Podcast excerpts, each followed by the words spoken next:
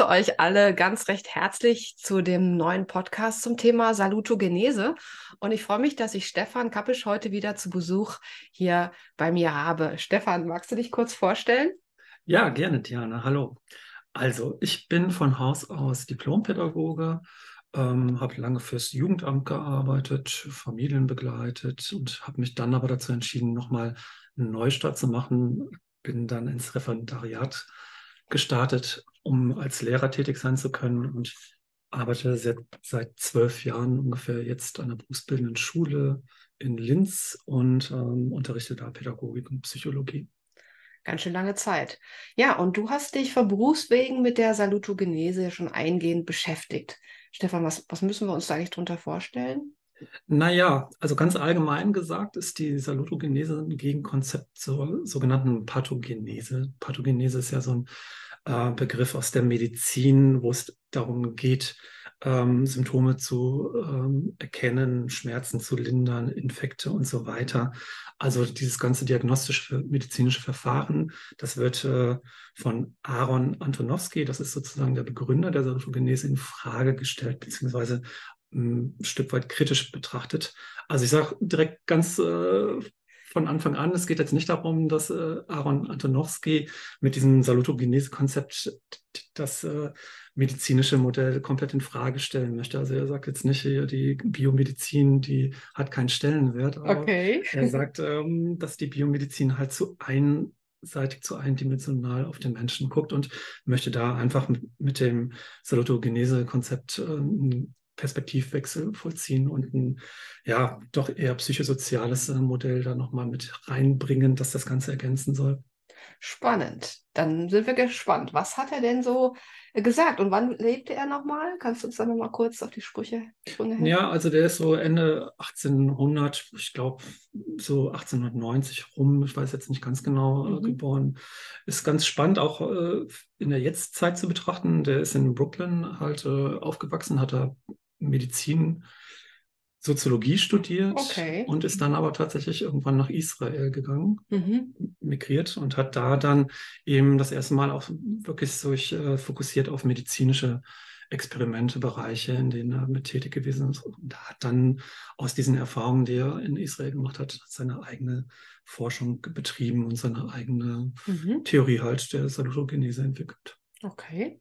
Und ähm, ja, um das Modell zu verstehen, muss man halt erstmal äh, sich klar machen, dass es Antonowski darum ging, ähm, ja, dieses defizitorientierte Krankheitsmodell von äh, Biomedizin in Frage zu stellen. Ne? Also in der Biomedizin steht die Diagnose im Vordergrund und der Mensch aber in seiner subjektiven Wahrnehmung wird nicht so ganzheitlich betrachtet. Das, das ist so wieder eine Person, die da auch äh, kritisch an die ja, herkömmliche Medizin schaut, was ähm, da eigentlich ähm, zu kurz kommt in Bezug auf den Menschen.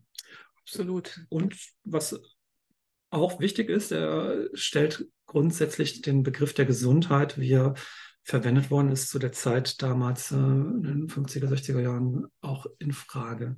Also er sagt zum einen, dass Gesundheit, so wie es damals definiert war, eher ähm, negativ bestimmt ist, also als Abwesenheit von Krankheit eben definiert ist. Gesund ist man dann, wenn man nicht krank ist.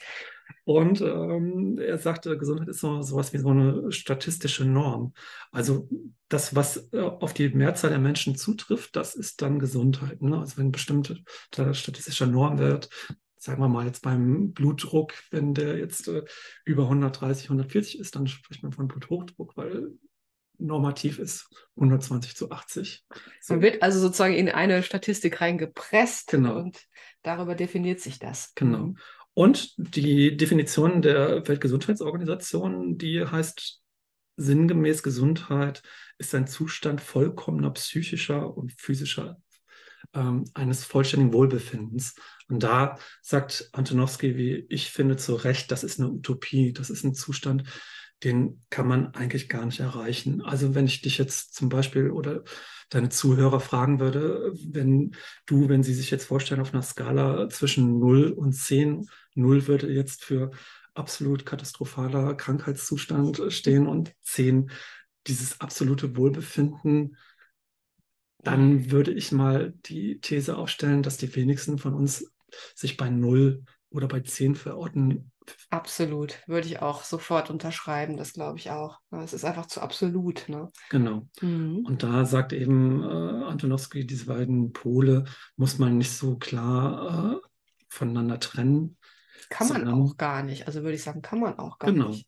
Es sei denn, man nimmt wieder eine Statistik und sagt, so, du bist jetzt gesund und du nicht. Genau. Und äh, Antonowski sagt halt, wir befinden uns in einem sogenannten Kontinuum zwischen Gesundheit und Krankheit. Mhm. Das heißt, wir sind immer mehr oder weniger zwischen diesen Polen äh, verhaftet und äh, es gibt nie einen Zustand der vollkommenen Gesundheit und auch nie einen Zustand der vollkommenen Krankheit. Also das wäre letztlich der Tod. Mhm. Ja, die ja. Null würde dann mhm. für den Tod stehen. Aber ich meine, das kann man ja auch ganz praktisch sich bewusst machen. Ne? Wir alle haben unsere Zipperlein, fühlen uns mal super, mal nicht so gut. Aber ein Zustand, wo wirklich alles äh, perfekt ist, den, den gibt es eigentlich nicht. Und was äh, Antonowski noch ähm, mit dem Gesundheitsbegriff verbindet, ist, dass er den eben nicht als diesen normativen Wert sieht, sondern dass er sagt, ähm, wir alle haben auch ein subjektiv geprägtes Verständnis von Gesundheit. Ne? Also wenn ich dich, Diane, frage, was verstehst du unter Gesundheit? Mhm. Und ich würde jetzt eine andere Person, vielleicht auch aus einem anderen Kulturkreis fragen, was verstehst du unter Gesundheit und unter Krankheit? Dann würden da wahrscheinlich auch kleine äh, Differenzen sein ne, vom ja, Verständnis. Das glaube ich auch. Mhm. Insofern, sagt Antonowski, kann es eigentlich gar nicht so eine ganz allgemeingültige normative Definition von Gesundheit und Krankheit geben, sondern das ist immer auch ein subjektives Gefühl, das damit verbunden ist. Ne? Klar, wenn ich jetzt ähm, einen Autounfall habe und äh, mir einen Arm breche, dann sind die Schmerzen Schmerzen. Das ist aber immer noch trotzdem ein subjektives Gefühl. Ne? Auch ja, auch gerade bei Schmerzen. Der eine ist schmerzempfindlicher als der andere. Also da geht es ja schon los. Ne? Wie empfindet man Schmerzen? Das ist auch wiederum sehr individuell. Genau. Also Salutogenese ist also wirklich eine Wortschöpfung von Antonowski. Saluto ah, ja. heißt so viel wie Unverletztheit und Glück, wogegen Pathogenese halt die Entstehung von Leiden und Krankheit äh, bezeichnen. Ne? Das heißt, er versucht da wirklich so, wie ich das vorhin gesagt habe, diesen Gegenpol zu setzen und stellt dann eben nicht die Frage, was macht einen Menschen eigentlich krank und wie kann man die Krankheit lindern und überwinden, sondern er stellt eben genau die gegenteilige Frage, nämlich was macht und er hält eigentlich Menschen gesund. Und wie wird der Mensch mehr gesund und weniger krank? Das, das ist ein spannender Ansatz. Also im Sinne der Gesundheitsförderung heißt das für äh, Antonowski, es geht nicht darum, dass Menschen gesund werden, also nicht die Gesundheit ist das Ziel, sondern die Gesundheit ist das Mittel zur positiven Lebensgestaltung. Mhm, also okay. die Ressourcen, die ich in einem gesunden Zustand habe, nutze ich für mich eigenaktiv, um mein eigenes Leben zu gestalten. Und äh, da geht es auch um sowas wie eine Grundhaltung mir selbst gegenüber, in Form von zum Beispiel einem positiven Körperbild, einem positiven Selbstkonzept, aber eben auch darum, und das ist so eine Gemeinsamkeit zur Resilienzforschung, ähm, wie gehe ich denn eigentlich Dinge an? Gehe ich wirklich eigenaktiv auch Probleme an oder versuche ich Probleme zu vermeiden? Und da sind wir ja schon auf dieser psychologischen Ebene, wo Antonowski sagt, das kritisiere ich an der Biomedizin, dass sie da ausschließlich auf den Körper und äh, Symptome schaut. Und das ist ja genau das, äh, wo wir Heilpraktiker auch hinschauen. Ne?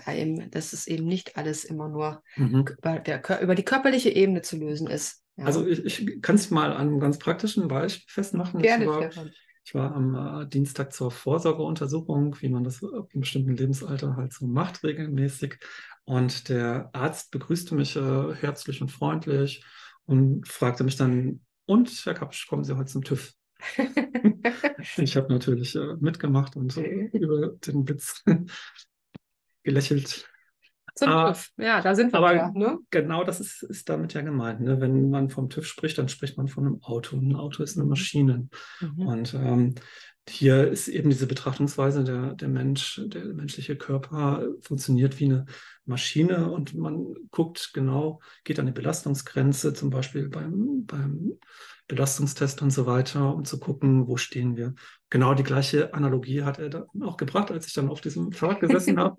Hat er gesagt, Herr Kaps, Sie müssen sich das jetzt so vorstellen, Sie möchten einen Gebrauchtwagen kaufen und bevor Sie den kaufen, fahren Sie mit dem erstmal auf die Autobahn und gucken, wie belastbar ist das Teil und wie schnell kann es noch fahren und so weiter. Ne? Also er hat meinen Körper mit einem Gebrauchtwagen verglichen und da sagt Antonowski natürlich zu Recht, das ist, das ist zu wenig. Wir können nicht nur den Körper Ja. selber als medizinisches, diagnostisches äh, Instrument betrachten, sondern wir müssen den Menschen sehen und auch äh, den Menschen mit einbeziehen in die Anamnese, in, also einen ganzheitlichen Blick entwickeln dafür.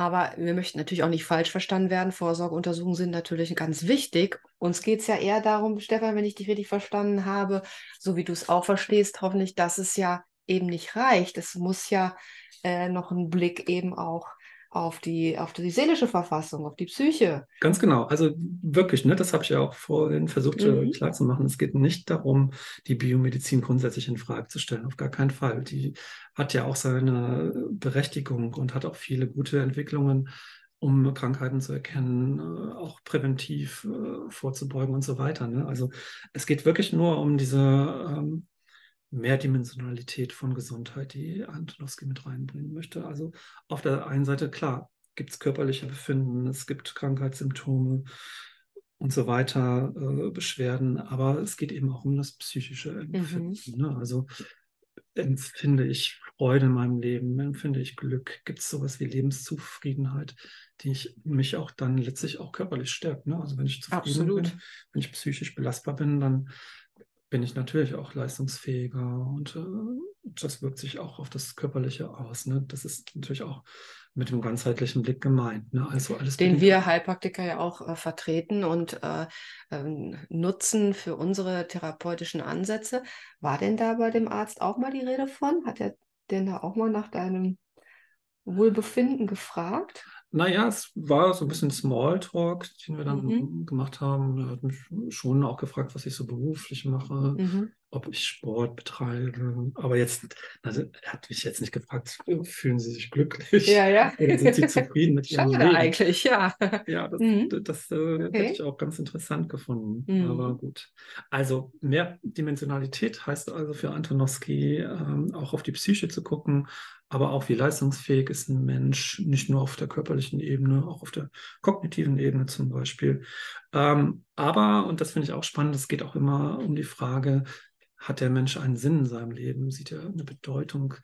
Mhm. auch zum Beispiel in seinem Beruf oder in seinem Lebensumfeld. Ähm, es geht auch um die Frage, inwieweit äh, bin ich in der Lage, mich selbst zu verwirklichen mit meinen Wünschen, mit meinen Zielen. Da sicherlich auch nochmal der Bezug zur sogenannten Bedürfnispyramide nach Maslow. Mhm. Kennt ihr vielleicht? Ne? Da geht es Mhm. ja darum, dass es so eine Art von Grundbedürfnissen gibt, Mhm. wie eben Ernährung und so weiter, die ähm, erfüllt sein müssen, auch Schutz und Sicherheit, Geborgenheit, damit man letztlich dann auf der höchsten Ebene der Bedürfnispyramide auch in Richtung Selbstverwirklichung, Selbstwirksamkeit, ähm, ja, sich selber Ziele setzen kann, die einem Sinn im Leben geben.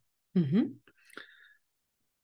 Ja, und da sind wir eben bei dem Punkte, wo ich auch immer sage meinen Schülern, man muss eben auf allen Ebenen im Grunde schauen, äh, braucht der Patient Unterstützung, braucht er Hilfe. Und deswegen empfehle ich auch immer, dass man eben auch guckt, welche Therapieverfahren, wie tief gehen die, sind die auf mehreren Ebenen. Äh, ansonsten ähm, muss man schauen, kann man noch weitere Therapieverfahren hinzufügen, die dann auch andere Bereiche abdecken. Ähm, Stefan, hast du denn da auch ein Feedback? Wurde er dafür kritisiert damals? Äh, Ich meine, er ist ja dann Vorreiter gewesen. Heute sieht man das schon mehr, auch wenn du ja das beste Beispiel bist, dass es eben doch bei der Vorsorgeuntersuchung eben doch noch nicht äh, durchgedrungen ist, weil eigentlich weiß man ja heute, dass Körper, Geist und Seele zusammenhängen. Ne? Naja, also es ist halt erst relativ spät wahrgenommen worden, Mhm. was Antonowski entwickelt hatte. Also er hatte dann zwei wichtige Bücher veröffentlicht, ähm, ich glaube in den 70er Jahren. Und da sind dann ähm, auch Mediziner, Gesundheitsforscher erstmal darauf aufmerksam geworden und haben dann explizit sich mit dem Salutogenese-Konzept beschäftigt und das Mhm. dann auch mit in, äh, ja, in Gesundheitsforschung dann auch etabliert. Also ich kann es ja jetzt auch nur von meinem äh, professionellen Bereich sagen, bei uns ist dieses Salutogenese-Konzept schon ein Standard, zum Beispiel in, in der Erzieherinnenausbildung, in der Ausbildung von Heilerziehungspflegern, also von Toll. medizinisch geschultem Fachpersonal. Ja. Das ist wirklich was ganz, ganz Wichtiges, das auch dick im Lehrplan steht, was bei uns auch unterrichtet wird. Insofern, ja, es ist auf jeden Fall ins Grundverständnis eingeflossen, aber wir alle kennen die typischen Arztbesuche. So. Also von der mhm. Grundhaltung her hat sich leider in diesem klassischen medizinischen Bereich noch nicht so stark etabliert, wie es sein müsste, aus meiner Sicht. Also ich denke, so die äh, erstmal das, das Wissen, das Verständnis darum ist das eine, aber es gibt natürlich bei uns Heilpraktikern auch äh, Therapieverfahren, wo jetzt äh, die Psyche nicht im Vordergrund steht. Ne? Mhm. Deswegen muss man auch immer wieder, wie gesagt, auch schauen, äh, wie weit kann meine Therapie dann auch greifen und brauche ich vielleicht dann doch ein Netzwerk von äh, Therapeuten, um die anderen Bereiche abzudecken.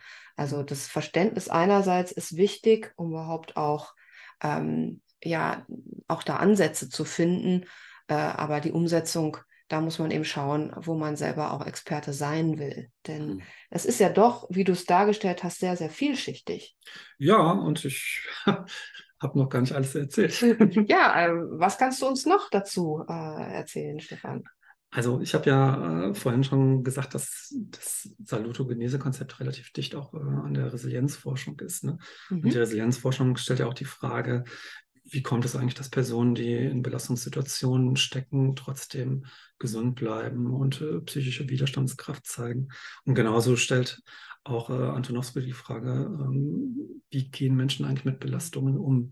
Welche Bewältigungsstrategien wenden sie an, um mit Belastungen umzugehen? Und er spricht in dem Zusammenhang von generalisierter Widerstandsfähigkeit beziehungsweise okay. Faktoren. Das sind also im Laufe des Lebens erworbene Ressourcen, Fähigkeiten, die mir dabei helfen, auch in Belastungssituationen mich ähm, ja, gut damit umzugehen. Das können auf der einen Seite personale Faktoren sein, wie äh, auch körperliche Faktoren, wie fit bin ich tatsächlich mhm. körperlich, aber auch sowas wie Intelligenz, bin ich in der Lage, auch kognitiv mich mit Problemen auseinanderzusetzen. Und generell ähm, habe ich eine positive Art von Bewältigungsverhalten. Coping ist ja so das Fachwort für Bewältigungsverhalten. Aber, und das ist eben wieder die Erweiterung von Antonowski, dass er auch auf die Ebene der sozialen Umwelt schaut. Ne? Also mhm. welche sozialen Unterstützungsmöglichkeiten habe ich in meiner Familie, in meinem weiteren sozialen Umfeld, Freunde, Verwandte und so weiter. Was habe ich auch für finanzielle Möglichkeiten? Und ähm, was ist denn eigentlich gerade gesellschaftlich los? Ne? Also auch diese mhm. kulturelle, gesellschaftliche Perspektive, wenn wir uns die aktuellen Entwicklungen anschauen, Kriege, vor einiger Zeit noch Corona und so weiter, das sind ja auch Faktoren, die mit in die Gesundheit einfließen, wenn ich mich belastet fühle durch äh, ja, meine Umwelt, meine ähm, ja, das, und das Finanzielle, ich meine, wir haben auch eine Rezession, äh, mhm die äh, Patientinnen und Patienten müssen immer mehr in die eigene Tasche greifen, um adäquate Therapieverfahren zu bekommen, weil die Wartezeiten sind teilweise sehr lang. Mhm. Ähm, ne, deswegen landen ja auch viele bei uns, weil sie sagen, dann kann ich es auch selber bezahlen. Der Heilpraktiker nimmt sich viel Zeit. Mhm. Aber das ist natürlich die Ressource äh, Geld, ähm, die da auch, die du ja auch genannt hattest. Ne? Genau, genau. Also das ist so was, wo Antonowski sagt, diese Mechanismen, diese, diese, diese generalisierten Widerstandsfaktoren, die entwickeln sich im Laufe des Lebens. Und ähm, ja, das passiert natürlich primär in Kindheit und Jugend. Mhm. Die Art und Weise, wie wir da Lebenserfahrungen machen, wie wir geprägt werden von unseren Eltern und so weiter, die sind schon auch wichtig fürs weitere Leben. Aber was noch spannend ist, was ich ganz gerne noch ergänzen möchte, ist, dass er diese Haltung, die ich meiner Umwelt gegenüber habe, wie ich mit Bewältigungen, wie ich mit äh, Schwierigkeiten, mit Problemen umgehe. Mhm. Das ähm, versucht er nochmal zu verdichten, indem er das sogenannte Kohärenzgefühl in den Vordergrund stellt. Okay, was meint er damit?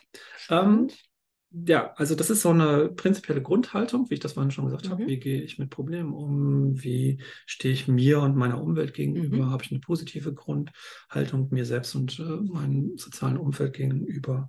Gibt es sowas wie eine Sinnhaftigkeit in meinem Leben, die ich erkennen kann? Er macht es so an drei wichtigen Komponenten fest. Das ist das erste die Verstehbarkeit, also verstehe ich eigentlich, wo ich mich gerade befinde, was wichtig für mich in meinem Leben ist, was so um mich herum passiert. Das verortet er auf der eher kognitiven Ebene. Da geht es mhm. darum, Erfahrungen wirklich zu verstehen, zu verarbeiten, einzuordnen in schon vorhandene Erfahrungen.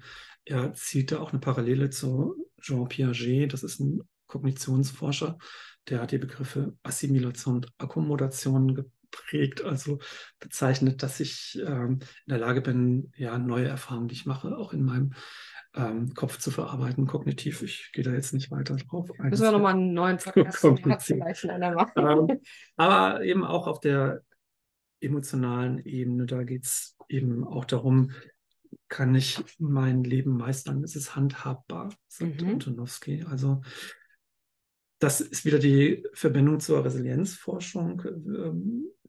Habe ich so von mir selber das Selbstverständnis, dass ich das schaffen kann, Probleme zu lösen? Oder bin ich eher so, dass ich denke, hm, das Problem gehe ich gar nicht erst an, weil das mhm. werde ich eh nicht schaffen. Ne? Also ja, diese verstehe. Grundüberzeugung, auch Dinge, Schwierigkeiten lösen zu können mit eigenen Ressourcen, vielleicht auch mit sozialen Ressourcen, das ist mit auch Verstehbarkeit und Handhabbarkeit gemeint. Und der letzte Punkt, das ist dann die Sinnhaftigkeit. Also, wie mhm. vorhin schon gesagt, habe ich einen Sinn in meinem Leben? Gebe ich dem, was ich mache, eine Bedeutung? Und das sieht er eher auch auf der motivationalen Ebene. Also wie motiviert bin ich auch, mich Problemen zu stellen und mein eigenes Leben zu gestalten? Und äh, habe ich eine positive Erwartung an das Leben, an die Zukunft und so weiter? Und das alles sind so diese Komponenten, die auch einen Einfluss auf Gesundheit in seinem Sinne zumindest haben. Er sagt, das sind alles wichtige Säulen dieser Kohärenz, die sich in Kindheit und Jugend entwickeln und aus seiner Sicht auch so ungefähr spätestens mit dem 30. Lebensjahr stabil sind und sich okay. nicht mehr stark ändern. Das finde ich persönlich jetzt ein bisschen kritisch. Ich denke, das ist ein lebenslanger Prozess und auch das Kohärenzgefühl und die damit verbundenen Faktoren können sich durchaus auch ähm, in späteren Leben ja. verändern. Aber gut, da wäre es natürlich eine interessante Diskussion, die man mit empfehlen müsste. Also das glaube ich auch, weil ähm, da kommt ja dann auch wieder der Therapeut mit ins Spiel, der vielleicht an gewissen Stellschrauben auch da ähm, die Kohärenz auch erhöhen kann ne? Mhm. durch, äh, durch seine Interventionen und ähm, das denke ich auch. Mhm. Ja, Stefan, vielen, vielen Dank. Super spannend. Ich denke, das hat eine große äh, Bedeutung auch für unsere Zeit und äh, deswegen freue ich mich, dass wir uns heute da mit dir mal drüber unterhalten konnten. Und das ist auch sehr nachdenkenswert und äh, ja, ist eigentlich auch das, was wir als Heilpraktiker leben möchten und umsetzen möchten. Von daher vielen Dank, dass du heute bei uns warst. Ja, sehr gerne. Dankeschön.